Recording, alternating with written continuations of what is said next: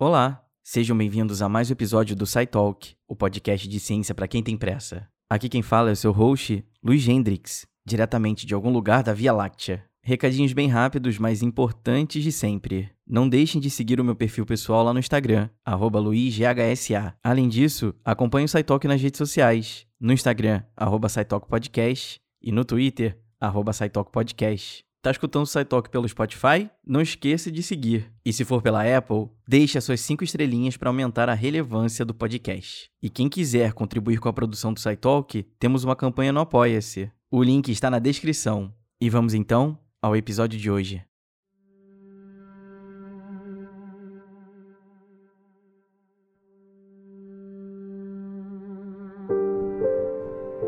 A pandemia pelo novo coronavírus mostrou mais uma vez a importância da ciência em salvar a humanidade de um fim catastrófico. Mas a nossa capacidade de pesquisar e prevenir doenças é antiga e não seria a mesma sem uma mulher negra americana, Henrietta Lacks. Através de suas células, uma revolução na medicina aconteceu. A sua história começa em 1920, no estado da Virgínia, Estados Unidos.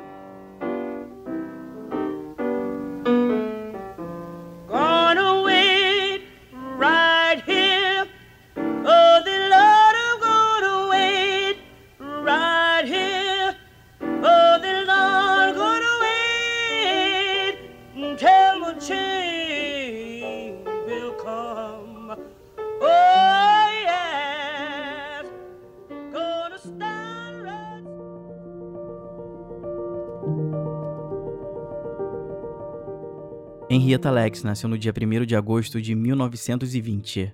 Aos 4 anos de idade, perdeu sua mãe após o nascimento do seu nono irmão.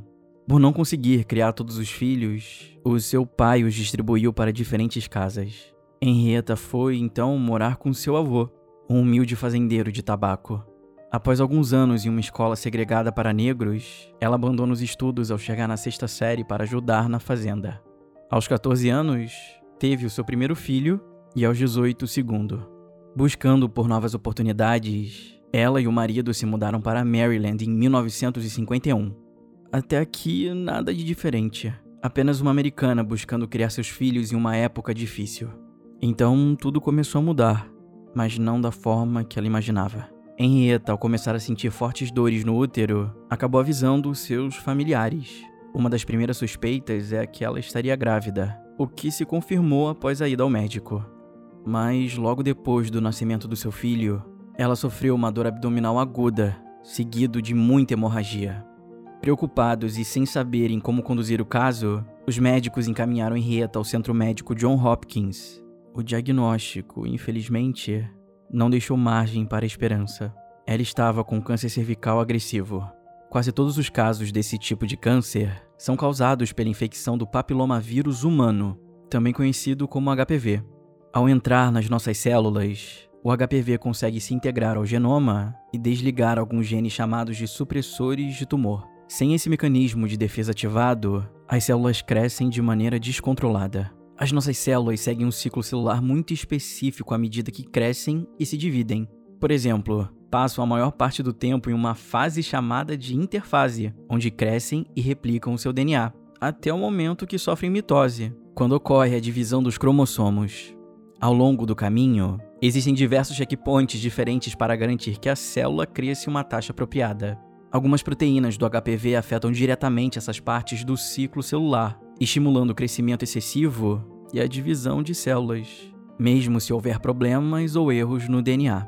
Durante os seus exames no hospital, os médicos retiraram uma amostra do tumor de Henrietta, um procedimento padrão para muitos tipos de neoplasias.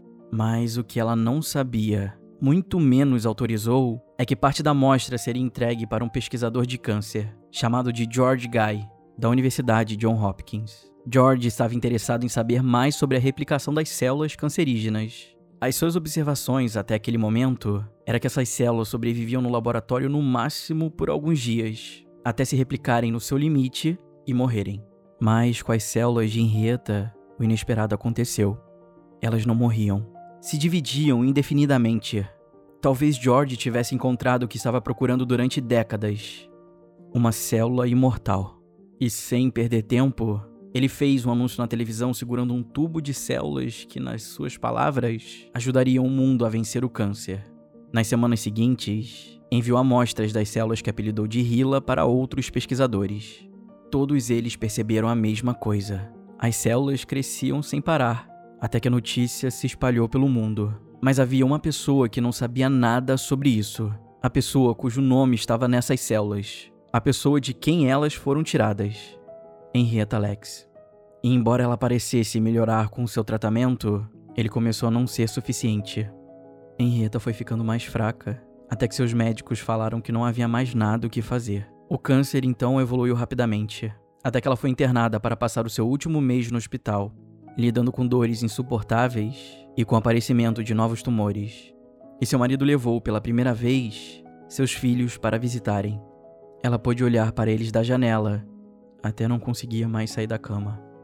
E no dia 4 de outubro de 1951, mãe de cinco filhos, Henrietta faleceu. Relatos dizem que médicos queriam aproveitar a sua morte para coletar mais amostras das suas células imortais. E conseguiram, ao receberem a autorização da família para realizarem uma autópsia, sem deixar explícito que iriam coletar amostras. Henrietta parou de viver, mas isso não significa que ela parou de impactar a vida das pessoas. Uma revolução na ciência tinha acabado de começar. Através das células HeLa, muitas conquistas científicas aconteceram.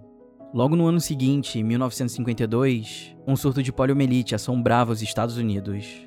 Por mais que já acontecessem pesquisas sobre uma vacina, o progresso era muito lento, já que o vírus demorava muito para se replicar nas células cultivadas em laboratório, até que as células HeLa, imortais, apareceram.